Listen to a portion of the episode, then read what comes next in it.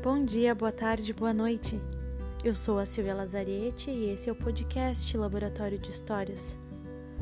O Laboratório de Histórias é uma prática semanal de escrita autoral em que os participantes desenvolvem textos a partir de estímulos voltados às sensações.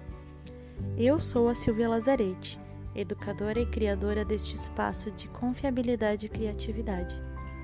Neste podcast, abro espaço para o diálogo sobre valores dentro da educação e arte, além de leituras das narrativas de quem participa da experiência de incubar histórias em um laboratório.